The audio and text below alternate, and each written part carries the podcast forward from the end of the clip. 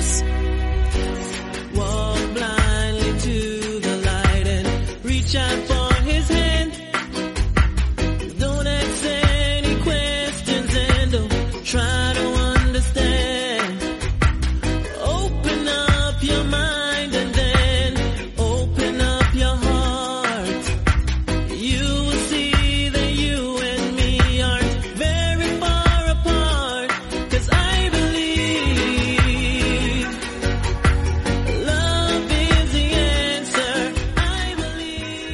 Todos, bienvenidos a una nueva edición de MM Adictos original para oyentes, suscriptores de Evox Premium.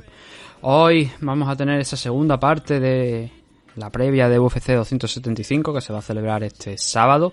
Vamos a comentar los combates de la car preliminar, los de la main car, por si acaso andáis despistados y estáis escuchando esto antes que lo otro, que eso ya está subido, eso lo encontráis en el canal, ¿vale? Que no que se no se haya subido, sino que ya está desde anoche en el canal puesto. Entonces, hoy vamos a hablar de eso, de la car preliminar. Eh, puede que lo hagamos un poquito más rápido, pero con detalles, ¿vale? No vamos a hacer aquí un speedrun de la, de la car preliminar. Entonces, eh, lo primero, gracias a nuestros patrocinadores, los conocéis de sobra y no vamos a repetirlo porque lo dijimos en el programa de ayer. Yo creo ya que con una vez es suficiente, sobre todo si estáis escuchando ahora este programa después de, de aquel seguido. Eh, nuestros patrocinadores, los caballeros de Oc, Oscar Panadero, mucha suerte. Bueno, no, eso no se dice, mierda, eso no se dice. Eh, esta, esta semana, este fin de semana son los campeonatos de, de la Feloda, así que ánimo a todos, eso sí, eso sí es correcto, ánimo a todos los participantes, pero en concreto a, a nosotros, pues, a, los participantes que van por el equipo de Oscar, ¿no? De los caballeros de Oscar, Gonzalo y otra serie de participantes también que van a participar en este fin de semana en Feloda. También a Dragons, ya sabéis, la comunidad Dragon, 14 euros al mes sin compromiso de permanencia ninguno. Multitud de cursos, 100 cursos, más de 100 cursos de artes marciales, de deporte de contacto, de entrenamiento físico, de grappling y MMA también hay, lo podéis encontrar todo en la página web dragonz.es. Eh, podéis adquirir los cursos de manera individual por 50 euros, pero ahí en la página web tenéis todo el listado de cursos de, que podéis encontrar dentro de la plataforma en sí, dentro de Dragons. Además, por supuesto, recibir la revista en vuestra casa, el acceso a todos los, los números en formato digital de la revista Dragon en el tiempo que estéis dado de alta en la plataforma y otra serie de ventajas que podéis descubrir en la página web, en dragonz.es, el Netflix del aprendizaje de de los deportes de contacto y de las artes marciales.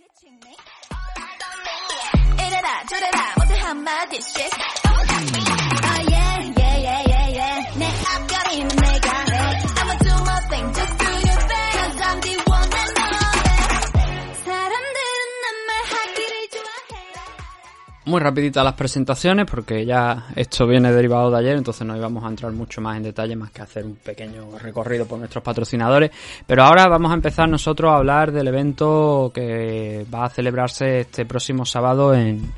eh, Bueno, a nosotros es mira el horario y a nosotros nos queda la madrugada del domingo. Vale, ahora que estaba subiendo un poquito el volumen del micro, que se había quedado ahí un poquito más bajo y lo estaba subiendo.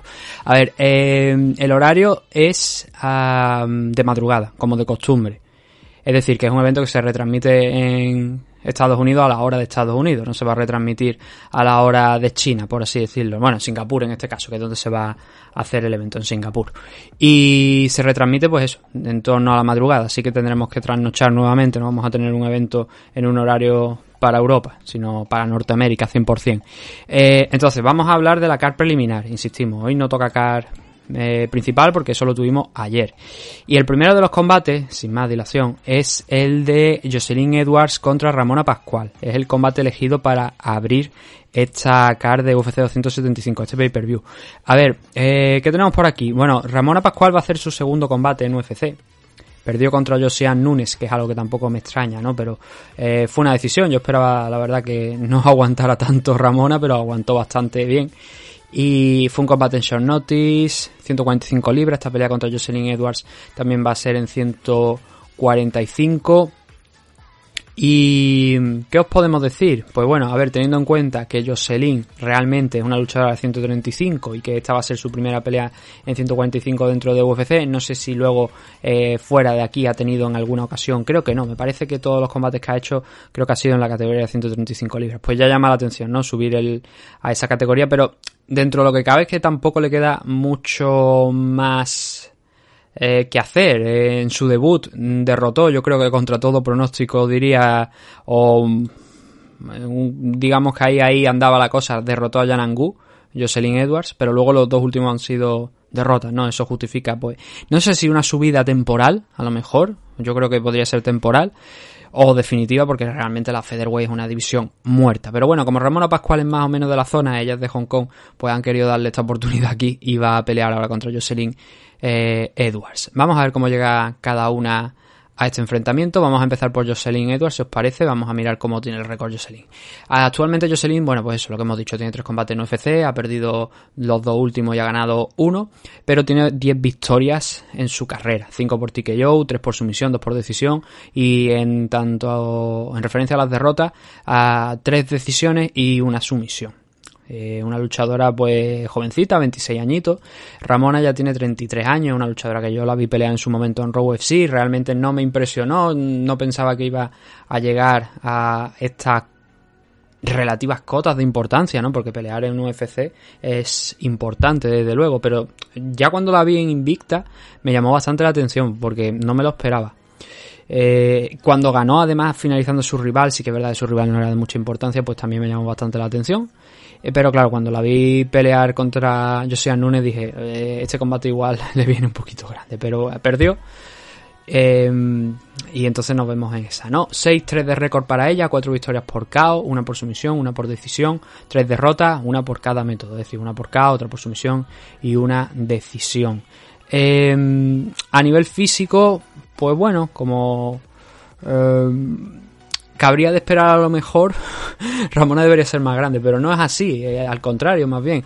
Jocelyn Edwards tiene bastante diferencia en alcance, un metro setenta y ocho de alcance, un metro setenta y tres de estatura, y Ramona Pascual está en 1,68 eh, de reach y 1,70 de estatura, así que Jocelyn Edwards eh, le gana en ese campo. Esto es bueno y es malo en parte, o sea, quiero decir, el combate en sí eh, no me atrevería a decir tampoco que es una batalla muy, muy, muy, muy de estilo, pero sí que Ramona Pascual en ese combate que tuvo contra Josian Nunes, en el que mostró muchísimo corazón, la podían haber finalizado antes del límite sin ningún tipo de duda, de hecho, eh, Jose, eh, eh, Josian estuvo a punto de noquearla hasta en dos ocasiones y aún así aguantó mucho Ramona Pascual, intentó sacar esa batalla a corta distancia, en el clinch, a intentar derribar a, a su rival y trabajar en el suelo, que yo diría que es el principal arma que tiene en este caso, en este combate en concreto, Ramona para intentar derrotar a, a Jocelyn Edwards. Porque Edwards, mm, a ver, sus dos últimos enfrentamientos nos muestran a una luchadora que es débil en el suelo. Eh, han sido dos decisiones. ¿Vale? No, no han sido finalizaciones, han sido dos decisiones en contra. Carol Rosa y Jessica Rose Clark, pero en ambos casos las dos luchadoras, tanto Rosa como Clark, se la llevaron al suelo y estuvieron trabajando ahí. Y fueron en esas y fue en esas posiciones donde realmente ellas consiguieron las victorias. Trabajando con, con Jocelyn Edwards en el suelo. Así que a priori lo que debería intentar hacer Ramona Pascual es exactamente lo mismo. Y es una luchadora que, como digo, es más 145 natural que de lo que es eh, Jocelyn. Aún así creo que no a priori no tiene las mismas habilidades que tiene eh, Jocelyn. Y lo veo bastante eh, parejo, ¿no? Por eso digo que es una batalla de, de estilos, donde aquí puede pasar cualquier cosa. Yo diría que en principio la ventaja de alcance debe darle ese factor a Jocelyn Edward que eh, contra rivales que no hayan buscado ese tipo de estrategia de derribarla y trabajar con ella en el suelo, eh, ha conseguido derrotarle. A ver, solamente tiene un ejemplo aquí en UFC que es contra Yanangu, ¿no? Pero es que es una pelea difícil, es una pelea difícil. A ver, yo creo que aquí que Jocelyn debe partir como favorita a pesar de las derrotas que ha tenido. Vamos a mirar si yo no estoy equivocado. ¿A dónde está aquí UFC? Aquí está, las apuestas. Sí, está como favorita, está en 1.63 y Ramona Pascual está en 2.40. Eh, pero creo que es un combate que engaña, en parte, ¿no? Porque es, una traba, es una luchadora que le gusta trabajar mucho en el suelo. Estoy hablando de, de Ramona Pascual y eh, en esos enfrentamientos directamente contra luchadoras que le hayan propuesto eso, como estoy diciendo, Jocelyn ha sufrido bastante. en esas dos derrotas que ha tenido aquí dentro de, de UFC. Así que ese 1.63 contra 2.40 yo diría que a priori estaría más cercano de lo que debería parecer.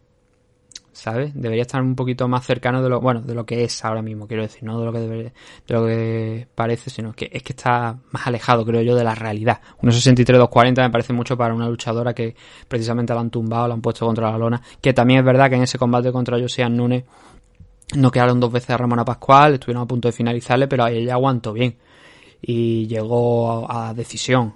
O sea, hay que darle crédito por ello. Pero sí, el alcance al final, si Jocelyn sabe explotarlo bien, y creo que en este tipo de combate podría hacerlo bien, es probable que acabe derrotando a, a Ramona Pascual. Yo la pondría como favorita, pero también creo que no hay mucho margen de diferencia. ¿Qué más tenemos por aquí? A ver, otro combate femenino. Ahora ya después de este tenemos otro combate femenino. En este caso tenemos participación eh, latinoamericana. Tenemos a, a la a la mexicana, no, a la argentina, perdón. A la argentina Silvana Gómez Juárez con un 10-4 de récord que va a hacer su tercera pelea aquí en UFC y en cuestión de medio año, un poquito más de medio año, echarle 8 o 9 meses más o menos, va a, hacer su tercera pelea aquí en, UFC. Yo creo que mm, es mucho, ¿no? Es una luchadora que debutó eh, en UFC contra Lupita Godínez. Lupita le pasó, le pasó por encima prácticamente a, a la Argentina porque Lupi es una luchadora con menos experiencia, pero que es mejor. O sea, eh, tiene más actitudes para derrotar a, sus rivales, ¿no? Desde luego que, que la Argentina. Y no es que le esté quitando mérito a, Silvana, pero contra el ímpetu de luchadoras que trabajen bien en el suelo, se le ha visto ahí que, que no, que ahí no, no, no funciona bien la cosa, ¿no? Y el problema es que Nalian es una luchadora que va de- del mismo palo, que tiene el mismo corte de, de, de lucha, de bu- persona, de luchadora que va a buscar el suelo, ¿no? Y por eso creo que puede ser una noche complicada para Silvana. Pero bueno, a ver, eh, hablando un poquito de cada una antes de empezar con datos y cositas así. Eh, Silvana tiene ese 10-4 de récord que os estoy comentando, luchadora que, bueno, eh, gran parte de sus preparaciones las hace en el Entran, en México.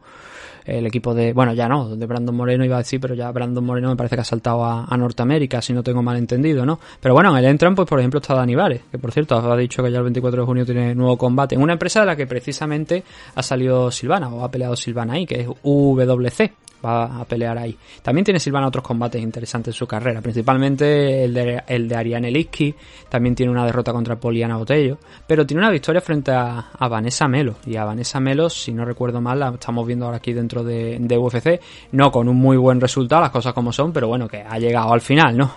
Así que tiene sus cositas, Silvana, eh, sus victorias, pero sobre todo derrotas en peleas importantes, ¿no? Eh, 10-4, ¿no? Donde 6 victorias han sido por KO, 2 por sumisión y 2 por decisión, y 4 derrotas, donde 2 han sido por sumisión, una por decisión y obviamente la restante por KO. En el caso de la luchadora china de Na Lian, o Lian Na, como la queráis llamar, Na Lian, yo creo que sería lo más correcto. 19 victorias. 7 por KO, 10 por sumisión y luego dicen que hay, según Sherlock, al parecer hay otras dos que pues dicen por otros método- métodos.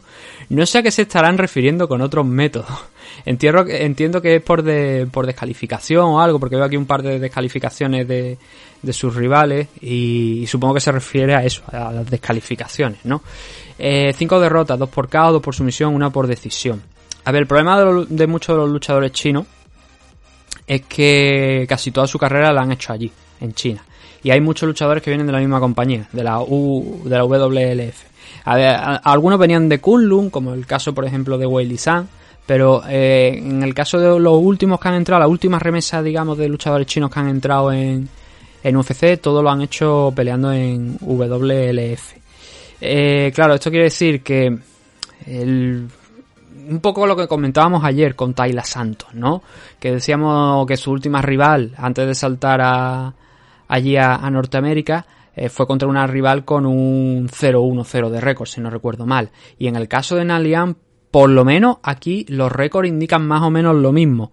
Claro, aquí hay mucho, digamos, oscurantismo, por así decirlo, ¿no? De, sobre los récords de algunos luchadores, porque a veces es difícil el rastrearlo, ¿no? El saber si han eh, peleado más de lo que muestra, por ejemplo, aquí el récord de Tapology. Entonces, mm, no hay que darle 100% veracidad al récord, pero sí que eh, parece a priori, que la última rival que tuvo antes de entrar en, UFC tenía un 0-0 de récord, es decir, no había peleado nunca.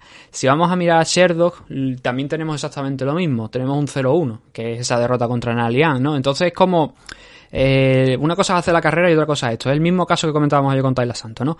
Y el caso es que Nalian ha tenido peleas contra gente que sí que vamos a reconocer, que sí que nos van a sonar.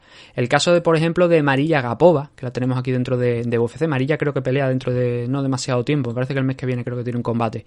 Eh, también tuvo una pelea en Bellator, además, contra la ex campeona ahora de la categoría Flyweight, contra Juliana Velázquez, también perdió esa pelea.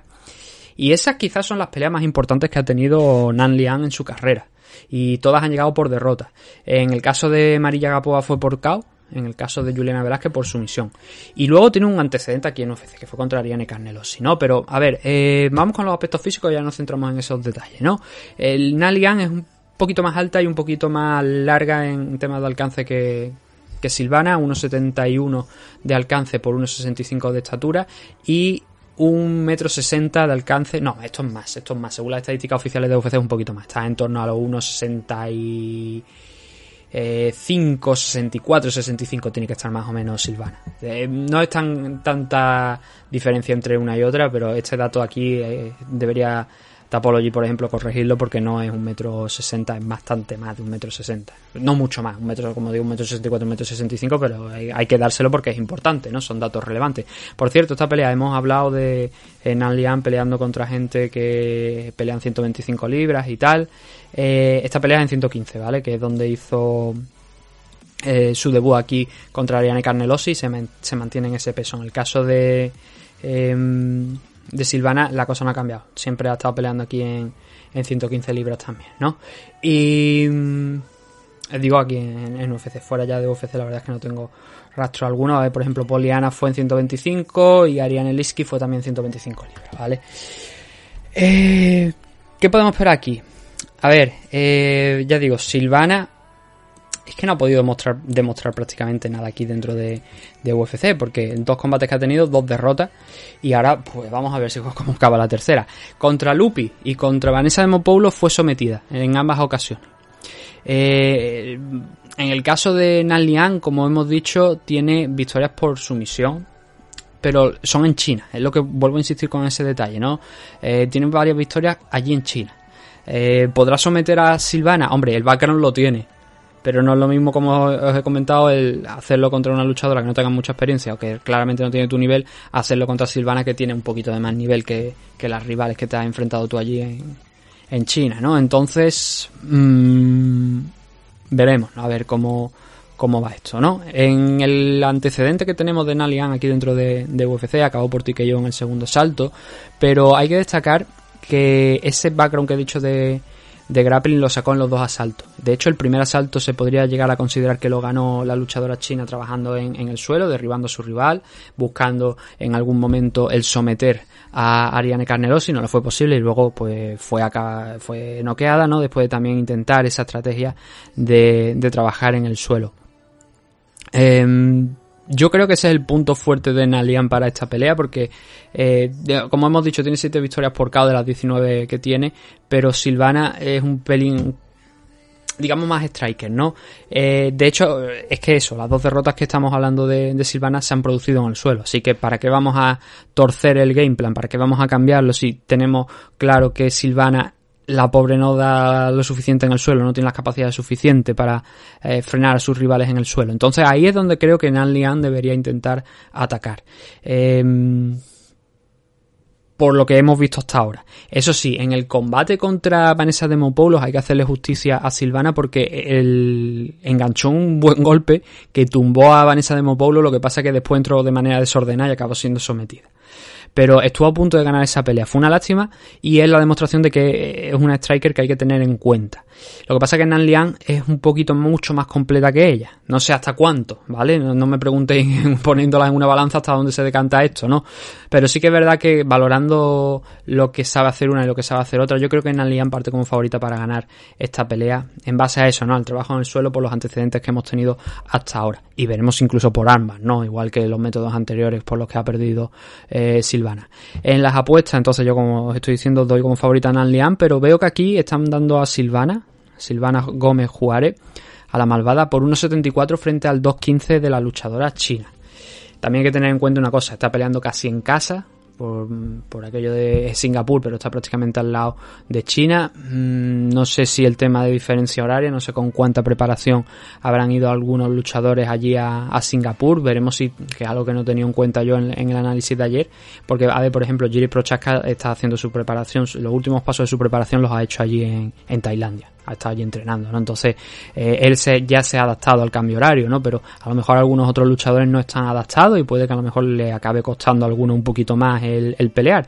Llegan, suelen llegar con tiempo suficiente, una semanita, y ya para el día de la pelea ya están más adaptados, pero nunca se sabe, ¿no? Igual el jet también puede llegar a influir algo en este tipo de, enfrentamiento. Pero el caso es eso, ¿no? Las apuestas a mí me dicen que no, que es Silvana la, la favorita, 1.74 frente al 2.15 de Na Lian, o Lianna, insistimos. Cualquier de, cualquiera de los dos métodos, de las dos formas se puede pronunciar. El siguiente, eh, tenemos a Kyung Ho Kang contra Baquerel. Eh, sé que hay un oyente al que no le gusta que se diga banger, pero este combate es de esa línea, es un combate interesante. Baquerel, el tío es un noqueador, pegador. Y Kyung Kang es un poquillo más completo. Él sí que opta a veces por, por el trabajo en el suelo y mm, no es extraño, ¿no? Eh, depende mucho también del combate, es muy situacional, ¿no? Dependiendo de, de la situación. Eh, pero en, parte es una de, la, de las grandes bazas de, de Kyung Ho ¿no? El, juego en el suelo, ¿no? Eh, hablando del récord de uno y otro, tenemos a Kyung Ho Kang con un 17-9-1. Eh, eso es un no contest, ¿vale? No es una derrota, es, o sea, un, un, empate, sino que es un no contest. Las 17 victorias son 2 por KO, 11 por sumisión, 4 por decisión. Las derrotas han llegado una por KO, una por sumisión, eh, 6 por decisión y una que tuvo que ser una descalificación o, o algo, pero que no fue aquí en, en, en, UFC, sino que fue fuera, fue por una descalificación. Baggerel, Dana Baggerel, eh, tiene un récord total de 12 victorias, 3 derrotas, siendo las 12 victorias 8 por KO, 2 por decisión y, y 2 por sumisión, y derrotas tiene 3, una por KO y 2 por decisión, ¿vale? Eh, Kyung Ho Kang tiene bastante más experiencia que Baggerel aquí dentro de UFC. Pero sí que es verdad que todas las victorias de Baggerel eh, se cuentan aquí por KO. Las derrotas, una por KO, la última contra Chris Gutiérrez eh, y la primera por una decisión unánime en contra suya, que fue muy peculiar porque fue fallos de Night, pero fue una derrota muy peculiar. Ahora hablaremos de ella. En temas de físico, eh, Kyung Hong Kang es un poquito más alto, un poquito más largo también. Tiene un metro ochenta y cinco de, de alcance, un metro setenta y seis de estatura. Y Baggerel está en el metro setenta y ocho de alcance y 1,71 eh, de estatura, entiéndase. Eh, rascando en sí, en lo que es el combate, como digo, Kyung Hong Kang tiene más experiencia y tiene esa ventaja en el suelo que no tiene eh, Baggerel. ¿Es difícil llevar al suelo a Baggerel? Eh, sí, es complicado. Tiene una defensa de takedown no muy, muy, muy buena, ¿vale? Pero es complicado el llevarlo ahí. Pero claro, en este tipo de enfrentamiento creo que sería lo correcto para Kyung Ho Kang el optar por esa estrategia, ¿no? Si ya tienes 11 victorias por sumisión y aquí en UFC hay que decir que tiene, creo que solamente 3 de esas 11, me parece que son, pero que tiene sus buenas 6 victorias dentro de la compañía y luego tiene eh, 3 derrotas y un no contest contra Alex Caceres en el primer combate, que eso fue una derrota para para Kyung Ho Kang, pero el resultado cambió, fue a uno contest porque Cáceres dio positivo en aquel entonces, supongo que por tema de... Eso fue por 2013, ¿vale? Porque Kyuho Kang hay que decir que ha tenido dos etapas. Aquella... No, dos etapas no, me parece que es la misma, lo que pasa es que ha estado alejado, ¿no? Fuera. Eh, sí, estuvo cuatro años fuera y creo que es probable que fuera por el tema del servicio militar o algo, porque ver a un luchador cuatro años fuera, no recuerdo ahora si ha sido sancionado por abusada o algo, me parece que no. Eh, y no lo he investigado, la verdad, pero juraría que es probable que sea por eso. Y no es muy mayor, ¿eh? Porque Kyu Hong Kang tiene 34 años, todavía tiene cositas que puede hacer aquí. Pero es verdad que estuvo desde 2014 hasta 2018 perdido. Y aunque no lo he investigado, entiendo que es muy probable que sea por tema de servicio militar, ¿no? Como hemos visto a otros tantos luchadores. Por ejemplo, el Korean Zombie o Dos o Choi se suponía que estaba haciendo servicio militar. Aunque la verdad es que nunca he sabido si Choi realmente lo estaba haciendo o no. Porque lo veía entrenando y era como tú no estabas haciendo servicio militar, tú no estabas cumpliendo, ¿por qué sigues aquí? No, es una cosa de Corea, ¿no? Aquí teníamos la mili, la mili se quitó, pero allí pues el servicio militar sigue siendo obligatorio. Lo que pasa es que creo que no son cuatro años, me parece que son dos años nada más. Creo que son dos años. No sé, la verdad, son cosas que tendría que, haber, que tendría que investigar. A ver, el caso, que Kyung Hong Kang, ¿no? Eh, 17-9. Eso, esas seis victorias, esas tres derrotas y ese no contes que tuvo, ¿no? Y volvió con fuerza en 2018, porque desde ese regreso suma cuatro victorias y dos derrotas. La última fue contra Rani Yaya, que casi estuvo a punto de ganar Khan, demostrando que también hay que respetar la pegada de, del coreano, pero luego se le torcieron las cosas, ¿no? Con un Rani Yaya que eh, es excelente en el suelo y que hizo lo suficiente, bueno, suficiente, más que lo suficiente en el segundo y en el tercero para completar ese comeback y arrebatarle esa decisión que a priori Yu Hong Kang parecía tener cerrada en el primer asalto, bueno, cerrada quiero decir, que tenía bien encaminado el combate y no le fue posible el conseguir esa victoria al final. Se habría puesto con cuatro consecutivas. Las tres anteriores, los tres combates anteriores fue una mezcla de eso, del trabajo en el suelo y también un poquillo de pegada. A Teruto Ishihara, Teruto eh, ¿Dónde andaba Teruto? Sé dónde andaba. Y creo que me parece que estuvo peleando en el evento que Uraya Faber ha creado, una promotora que ha creado.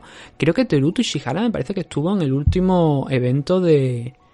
de. Vamos a mirarlo, vamos a comprobarlo. Me va a disculpar que me desvíe un poquito, porque juraría que estuvo ahí peleando. ¿Puede ser? A ver. Eh, sí, efectivamente, lo estaba yo en lo cierto.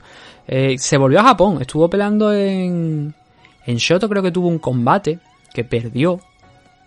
Y en Japón no le fueron bien las cosas. Así que creo que se volvió, me parece, o por lo menos ha, estado allí en Estados Unidos para ese combate con la compañía de, de Uraya Faber, que ese sí que lo ha ganado, si no recuerdo mal. Eh, entonces, eso, Kyu Hong Kang, mucho más experto, un luchador en el suelo, que es donde realmente debería eh, apretarle las clavijas a Baggerel, que es un auténtico portento. No, no le dicen tormenta, storm, por nada, sino porque este tío pega y pega muy, muy duro. Eh, claro, si vamos saliendo del primer asalto y Kyu Hong Kang es capaz de derribarle un par de veces, ahí ya la cosa se va a complicar. Como digo, eh, ha tenido cinco combates, de los que ha perdido dos, el primero y el último. El último fue contra Chris Gutiérrez, que fue noqueado. Después de tener un asalto, pues, o sea, un combate bastante entretenido, pero al final fue noqueado. Y en las tres anteriores noqueó a sus rivales, eh, todos en el primer asalto. Brandon Davis, Kevin Natividad, Guido Canetti. Brandon Davis también es una victoria que comparte con, con Kyung Ho Khan, porque eh, Khan también fue capaz de eh, derrotar a Brandon Davis. A Guido Canetti también lo, lo sometió, así que eh, ahí hay, bueno, Guido, Guido, el Guido de la pronunciación norteamericana. Guido Canetti también ahí lo, lo finalizaron eh, ambos luchadores, así que andan ahí, ahí con respecto a los rivales, ¿no? A ver, la cuestión aquí es eso, ¿no? Si Baquerel es capaz de noquear a Kyung Ho Khan o Khan es capaz de derribar, ejercer eh, su control, su dominio en el suelo y acabar sometiendo a Baquerel. Yo creo que Khan es capaz de hacerlo. Lo que pasa es que pega tan duro Batgirl que a veces asusta, ¿no? De decir, joder, como lo que hace en una ocasión lo manda al suelo, pero Khan solamente tiene una derrota por KO.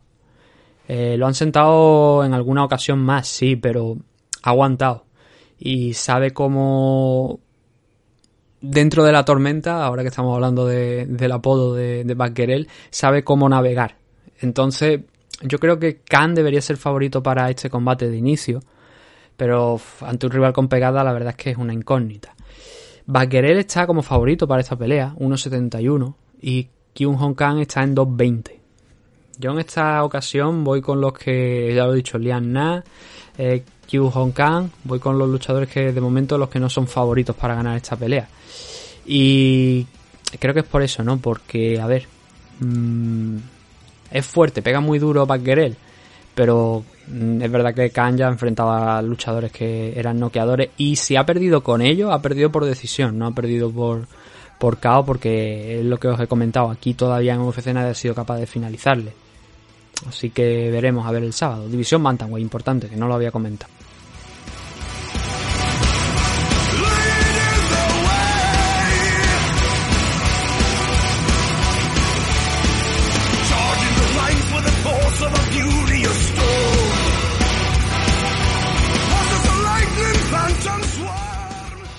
Jake Matthews contra Andrés Fiallo, el portugués que va a intentar establecer el récord de luchador que más ha peleado en. Probablemente ya sea así. El luchador que más ha peleado en, en mitad de año, ¿no? Y que quiere seguir peleando. Pero bueno, antes va a tener, va a tener que enfrentarse a Jake Matthews. Andrés Fiallo debutó contra Michel Pereira en enero de este año. Un combate que se celebró en, en short notice, sí, porque la verdad es que Andrés no tuvo posibilidades de de entrenar, ¿no? Pero se debería haber celebra- celebrado una semana antes de lo que realmente se celebró. Lo que pasa por temas de COVID, del protocolo y tal, pues se retrasó siete días para al final acabar perdiendo contra Michel Pereira, pero hacer un papel digno. Fue un papel digno de Andrés Fiallo. Y se ha demostrado que con preparación André eh, puede hacer mucho más. Lo hemos visto contra Miguel Baeza y Cameron Van Camp, ¿no? Como en apenas un mesecito ah, se pulió a Miguel Baeza, lo noqueó en el primer asalto y luego también hizo lo propio con Cameron Van Camp.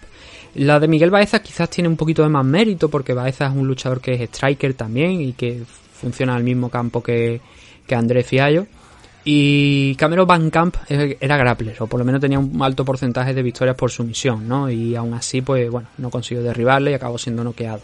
La clave de Andrés Fiallo es que a veces empieza un pelín lento en los primeros minutos, pero luego saca la izquierda, la- el- bueno, realmente pegas con las dos muy dura, pero la izquierda hay que prestar bastante atención a ella porque esa es su lead hand, esa no, es- no penséis que es su mano trasera, la de poder, no, no, al contrario, esa es la mano delantera, la, izquierda.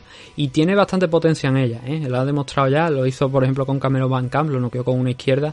Y tiene que tener cuidado Jake Matthews en, a, ese nivel porque puede acabar siendo noqueado. Jake Matthews es un luchador que prometía mucho en su momento, pero que luego poquito a poco se ha ido diluyendo como un, azu- un azucarillo. No mucho, la verdad, porque hay que reconocer que tiene victorias eh, bastantes, además bastantes victorias aquí dentro de UFC, pero sí que es verdad que combate importante que ha tenido y luego ya una serie de combates menos importantes al final ha acabado perdiendo. Tiene 17 victorias, con 4 victorias por KO, 7 por sumisión y 6 por decisión, y 5 derrotas. Una por KO, 3 por sumisión y una por decisión. Solamente 27 años. Andrés Fiallo tiene un poquito más, solamente un año más, pero eh, 16 victorias, 13 por KO. Y luego ya el resto son una por sumisión y dos por decisión. Y de las 4 derrotas, 2 por decisión y 2 por KO. Luchador del Sanford. En el aspecto físico, Andrés Fiallo pues tiene una leve ventaja de altura, apenas un metro ochenta y tres, eh, un poquito más, ¿no? Un metro ochenta, sí, no, un metro ochenta y tres de estatura, un ochenta y ocho de alcance, que son apenas unos centímetros más que los de Jay Matthews, que son unos ochenta y cinco de alcance y unos ochenta de estatura, así que ahí son prácticamente idénticos. Aquí la diferencia en este enfrentamiento reside sobre todo en el tipo de luchador que es Jake Matthews, que es más all-rounder, ¿no? De, que, que Andrés Fiallo, que eh, si aguanta en pie, eh, sus posibilidades de victoria aumentan, ¿no? Y tiene una buena defensa de takedown.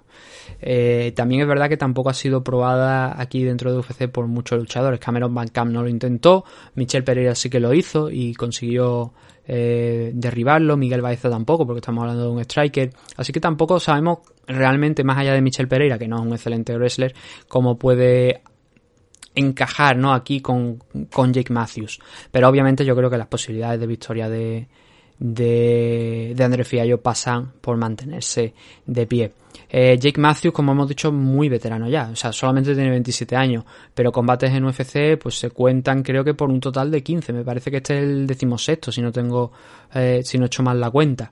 Viene de perder contra Sean Brady, un Sean Brady que no está aquí, pero creo que en los próximos meses seguramente acabe peleando porque estaba retando a otro santo Dios y no más, no sé si tiene una pelea ya cerrada, la, verdad es que no, no lo recuerdo. Anteriormente a esa derrota, James Matthews venía eh, habiendo derrotado a, Rosten Ackman, a Mil Mick, a Diego Sánchez, rivales que tampoco nos dicen mucho, eso fue en 2000 entre 2019 y 2020. Esa derrota de Son Brady fue en 2021 y no ha vuelto a pelear desde entonces, ¿no? Las otras derrotas, además de la de Son Brady, han llegado contra Anthony Rocco Martin por sumisión, Andrew Holbrook, una decisión dividida, un combate polémico, disputada la decisión. Kevin Lee fue capaz de noquearlo en el primer asalto y luego también fue sometido por James Vick.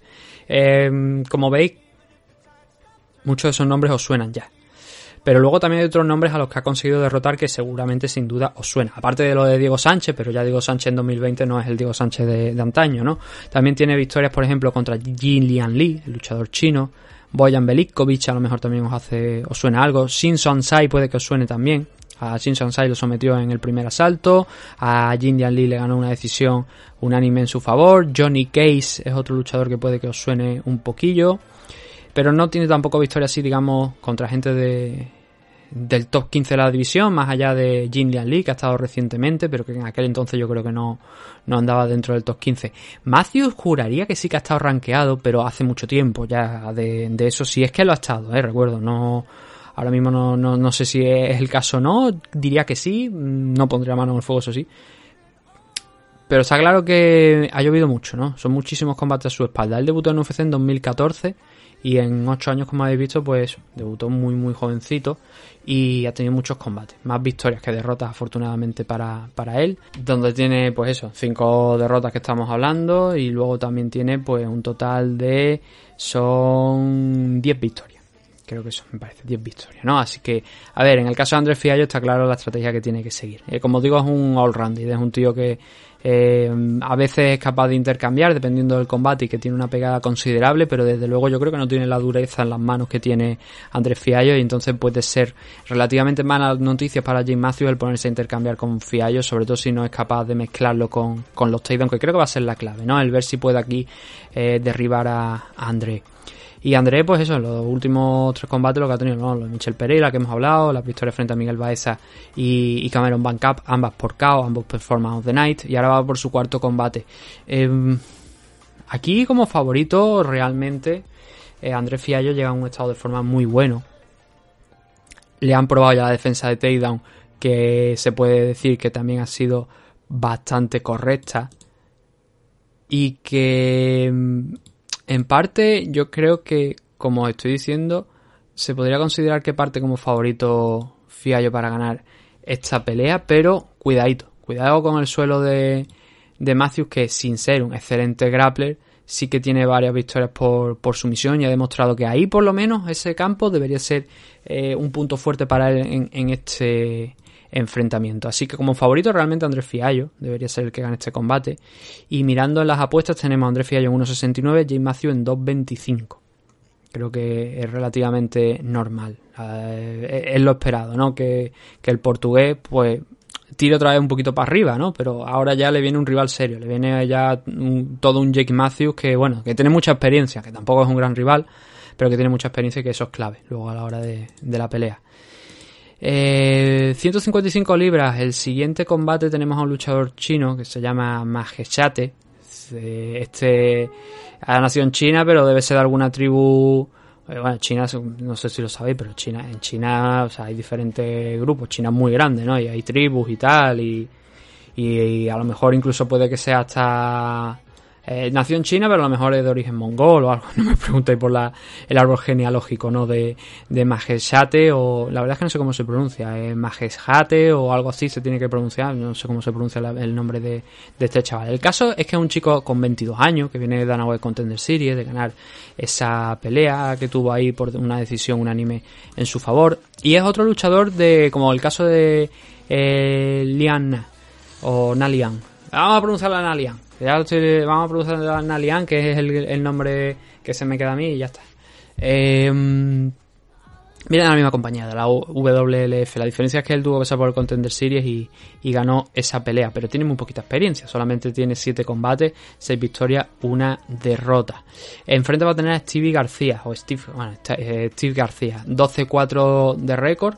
Eh, dos peleitas aquí dentro de, UFC. También tuvo alguna participación en el Contender Series. Lo hemos visto por Bellator, incluso con gente que ha ganado Ultimate Fighter aquí en, en UFC, como es Ricky Turcios, por ejemplo. Eh, y las dos derrotas han llegado contra. Bueno, los dos combates que ha tenido aquí dentro de UFC: una derrota, una victoria. Luis Peña y Charlie Ontiveiros. O On- Ontiveros, perdón. Yo estoy oído esto con los nombres. Eh, eh, a ver, en el caso de Maje, Majeshate, vamos a pronunciarlo así, eh, le da algunas victorias más. Y de hecho dice que tiene un añito más. UFC dice que tiene 22. eh, pero es verdad que debería sumar ya. Sí, no, no, tiene que. No, no, 22 no. O sea, está bien que tenga 22. No sé qué fecha de nacimiento tiene. 1999. Si es el 12 de enero. El 12 de enero, pues entonces tiene que tener 23, sí señor. Entonces es que este dato aquí en Sherdog está mal. Lo han, han puesto, o, o sea, voy a... No, en Sherdog está bien. Os voy a decir lo que ha pasado. Eh, seguramente aquí el 12-1 están contando como 1 de diciembre en Tapology, cuando debería ser el 12 de, enero. La fecha en, en Estados Unidos, eh, bueno, y sobre todo en, en Asia, a veces se invierten, ¿no? Y puede que haya está ahí la confusión. Y por eso ponen aquí que tiene 22 años en Tapology pero realmente tiene 23 eso sí le dan como digo 8 victorias y una derrota. Eh, UFC también le da 8 victorias y una derrota así que vamos a ceñirnos al récord que ponen en Sherdo. Siempre hay que comprobar varios récords para saberlo ¿no? Tapology dice 6-1 en el caso de, de Sherdo y, y el- lo que toma UFC dice 8-1 3 KO, una victoria por sumisión, 4 por decisión, una derrota por decisión. Eh, sí, parece que sí. Las otras dos peleas que no le han contado en Tapology también las hizo en la WLF. Steve García, 12 victorias, 30 añitos, él es más mayor. 9 victorias por KO, 3 por decisión, 4 derrotas, 1 por sumisión y 3 por decisión del equipo de Greg Jackson, del Jackson Wink. En aspectos físicos, Steve García tiene ventaja, tiene ventaja en el alcance bastante, 1,87-88 aproximadamente, eh, frente al metros 81 de eh, Majesate. Eh, 1,84 de estatura para ambos, andan ahí en la misma cifra, pero el alcance sí que es eh, llamativo, ¿no? Y es- está en favor de Steve García, que a priori yo creo que es el favorito para ganar esta pelea, porque es un luchador un poquito más completo también que, que su rival. Eh, en su último enfrentamiento contra Charlie Ontiveros, Charlie Ontiveros estuvo a punto de noquearle en los dos asaltos, pero varias veces, o sea, lo, mandó a la lona en un par de ocasiones, lo que pasa que en el primer asalto, lo que pasa que Steve García al final acabó controlando la pelea, el resto del asalto, y se tranquilizó, supo, supo apretar los dientes, supo, supo trabajar, y al final acabar ganando el segundo asalto, eh, noqueándolo, finalizando la pelea desde el suelo. Ese es el último antecedente, la última pelea que ha tenido Steve García contra Charlie Ontivero. Contra Luis Peña, pues fue una pelea que también fue bastante abierta. Lo que pasa es que Luis Peña es un tipo que te mete un ritmo muy, muy alto. Y si fallas en el suelo eh, y te mantiene ahí, mm, poco puedes hacer, porque pelea a un ritmo tan alto que agobia, eh, asfixia, ¿no? Y al final acabó perdiendo. El combate que tuvo en el Danaway Contender Series en 2019, Steve García lo finalizó por KO contra Desmond Torres, lo noqueó en el primer asalto. Y bueno, como hemos visto, pues tiene nueve victorias ahora mismo por, por KO. Pero aquí en UFC solamente tiene esas dos, ¿no? La del Danaway Contender Series y la de eh, Charlie Ontiveros. Pero eso sí, en el suelo, ¿eh? La de... eh, a ver, la de Desmond Torres no lo recuerdo, pero la de Charlie Ontiveros, como digo, sí que fue por, por Gran Pound en el suelo, ¿no? Así que es una de las mm, cosas que hay que tener en cuenta, ¿no? De, de Steve García, el trabajo en el suelo. Eh, victoria por sumisión no tiene. Mm, su rival, como hemos visto, sí que tiene eh, alguna, pero muy poquita, solamente una.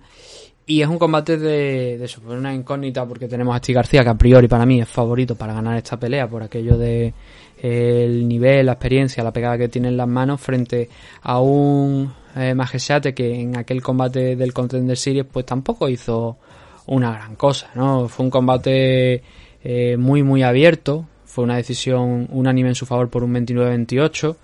Eh, pero difícil, ¿no? Eh, aquel combate se mantuvo en, en standing durante los 15 minutos. Steve García, pues entiendo que va a estar encantado de mantener la pelea arriba y si llega el momento, pues derribar a, a su rival, al luchador chino y, trabajar con el Gran Pound que ha demostrado que se le da bastante bien. Y por eso creo que es favorito para esta pelea. Creo que debería ser eh, partir como favorito más, eh, Steve García. Vamos a ver dónde están las apuestas, a ver si la encuentro por aquí, porque le estoy echando un vistacito y no lo acabo de ver. Aquí está, Steve García en 1.59, Hayisaer Majeshate en 2.50. Esta, esta creo que es más relativa y más ajustada a- al 100% a la realidad, ¿no? Igual que, bueno, la de Fiallo contra Jake Matthews. Nos quedan tres combates y yo me estoy asando de calor, pero bueno, vamos a hacer el esfuerzo. A ver, el siguiente enfrentamiento también tiene a un luchador coreano en, en esta car. Es un Seong Go Choi. Realmente la pronunciación es Song Song Go Choi. Es que la verdad es que el coreano a veces lo pronuncio como, también como me da la gana.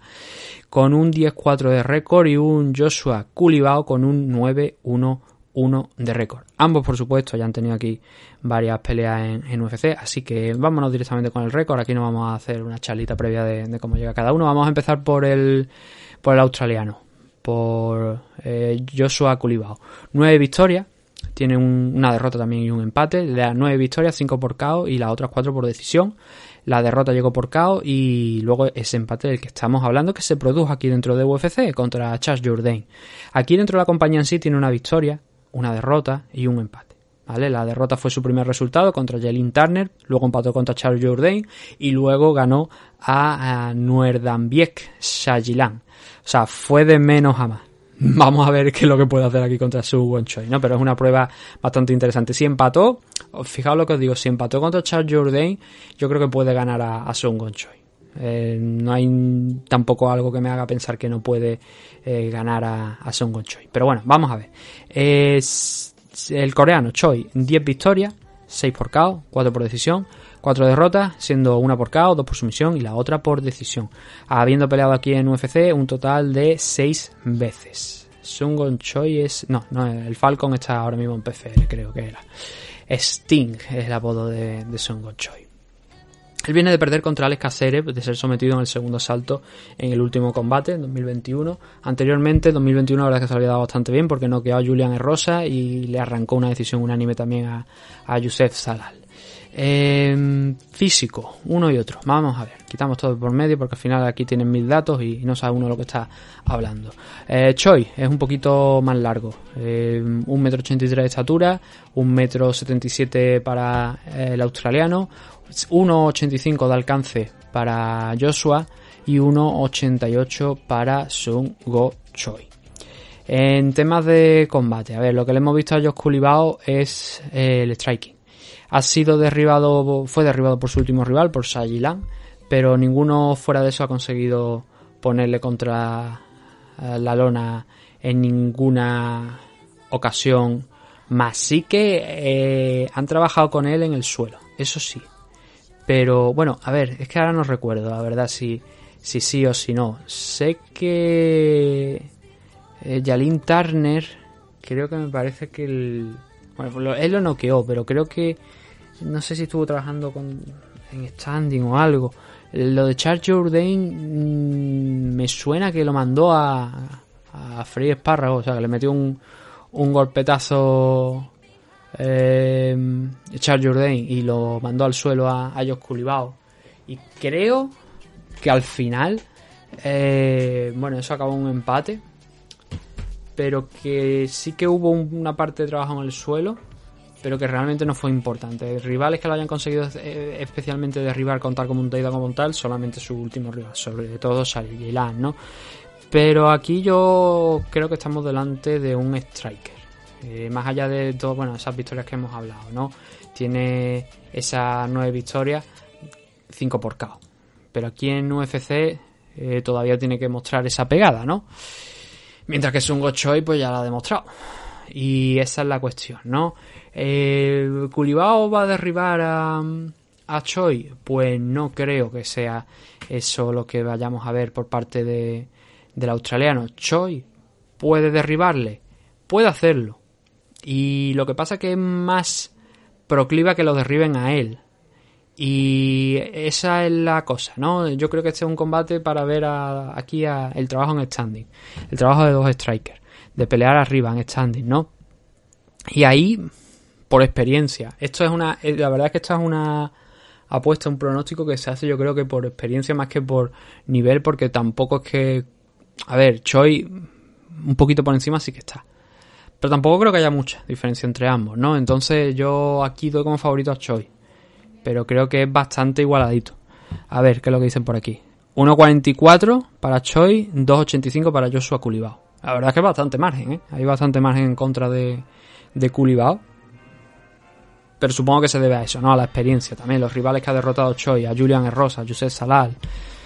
Eh, tendrá un 3-3 dentro de UFC, pero Salal y, y Julian Herrosa son buenos luchadores. Eso sí, son tipo, bueno, Salal también tiene un striking interesante, eh, pero también trabaja en el suelo, ¿no? Eh, Julian Herrosa es principalmente un luchador que, si quiere buscar el suelo, él no es que tampoco tenga no tenga victorias por KO, que sí que creo recordar que las tiene, pero en el suelo también le hemos visto bien sueltito a, a ¿no? Eh, Aquello acabó muy prontito con, con un KO de Choi. Entonces yo creo que como favorito debería ser eh, Songo Choi. Creo que es el que está para ganar este enfrentamiento, pero veremos al final me equivoco.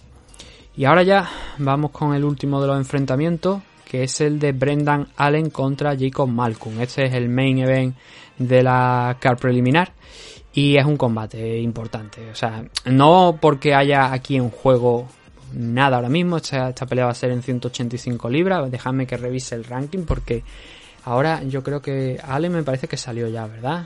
Si es que ha estado, que creo que sí. Allen no está ahora mismo dentro del top 15 y por supuesto Jacob Malcolm todavía no está, pero están en rumbo, están en, en el camino. Sobre todo yo creo que Malcolm, a ver, con una tercera victoria, a ver, igual desplaza a Edmund Shabasian, que es el que está de decimoquinta posición, pero me parece difícil. Aún así, vamos a ver cada uno, ¿no? 18-5 para Brendan Allen, dentro de los que destacamos 5 victorias por KO, 10 por sumisión y 3 por decisión, y en las 5 derrotas tenemos 2 por KO, 1 por sumisión y 1 por decisión. Jacob Malcolm, un luchador que es compañero de Robert Whittaker, si no recuerdo mal, y que tiene 6-1, 2 victorias por KO, 4 por decisión y 1 por KO y ya está. Esa, la derrota fue por KO aquí dentro de UFC contra Phil House. Pero fue un combate que aceptó, si no recuerdo mal, en short notice o que no llevaba mucha eh, preparación para ese enfrentamiento. Y Phil House se lo ventiló en 18 segundos, visto y no visto. El primer golpe cayó Jacob Malcolm. Entonces, claro, estaba esa duda, ¿no? De, a ver, este chico, eh, ¿qué tiene, ¿no? ¿Qué puede demostrar? Y entonces cuando nos trasladamos a esos dos últimos enfrentamientos que ha tenido con esas dos victorias de los que hablaremos ahora. Porque primero toca los aspectos físicos, ¿no? Eh, Brendan Allen tiene un metro 91 de alcance, un metro 88 de estatura, es un luchador que también hemos visto pelear a Brendan Allen en 205, eh, por ejemplo en su último combate contra San Albi, pero lo habitual para él es sobre todo 200, eh, 185, la división middleweight, ¿no? Eh, Malcolm está en 1,85 de alcance y 1,75 de estatura, un poquito más abajo y y con menos alcance, ¿no?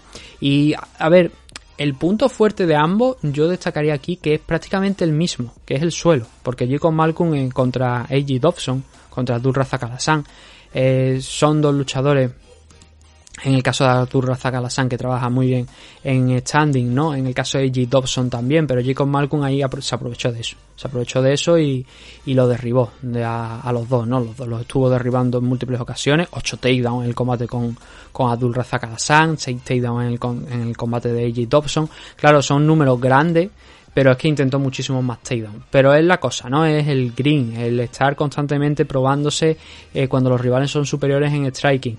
¿Es Brandon Allen superior en el striking? Eh, Brandon no, Brendan. Brendan Allen superior en el striking a Jacob Malcolm. Pues creo que tampoco mucho. Yo ya digo que la fortaleza de ambos creo que reside en el suelo, en la capacidad para eh, derribar a sus rivales y trabajar ahí. Sobre todo en el caso de Brendan Allen, eh, las capacidades de sumisión Jacob Malcolm eh, no ha sometido a nadie todavía dentro de, su carrera y tiene también un background de, de, boxeo. La verdad es que el récord tampoco ha sido muy, muy llamativo, ¿no? Son tres victorias, presuntamente, eh, las que ha tenido. O sea, no, no ha tenido derrotas, solamente tres combates que lo ha ganado esos tres. Y tiene varias victorias por KO. Pero eso no lo convierte en un striker, como hemos visto en los últimos enfrentamientos, ¿no? Que, que ha optado por esa estrategia de suelo. En a veces estos, estas dos cosas se anulan, ¿no? El trabajo de suelo con el trabajo de suelo del otro se pueden anular. Eh, es difícil, la verdad, pronosticar este combate. Allen lleva muchos más combates aquí dentro de, de UFC que, que Malcolm. Son nueve enfrentamientos, este va a ser el décimo.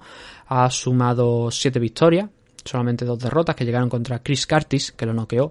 Pero Curtis, la verdad, es un tipo que quiero volver a ver y no sé cuándo va a pelear nuevamente. Pero a mí me gustaría verlo. Tuvo un buen 2021, no sé si estará programado o no. A ver, vamos a comprobarlo. Chris Curtis, ¿dónde está? Aquí, Chris Curtis. Chris Carty tiene, tiene, sí, contra. Hostia, además contra Rodolfo Vieira. Eh, ahí otro grappler contra un striker como Chris Carty. Y con capacidad de cabo además Carty. Eh, que precisamente, bueno, se ha cargado Brendan Allen, se ha cargado Phil Howe, que se cargó allí con Malcolm, así que al final todo está relacionado.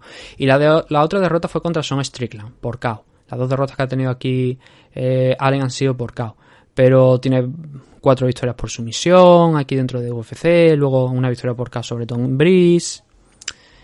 Yo creo que Brendan Allen, eh, con el alcance, con eh, las capacidades de someter a sus rivales del Brazilian Jiu-Jitsu que tiene, yo creo que es más efectivo que, que Jacob Malcolm.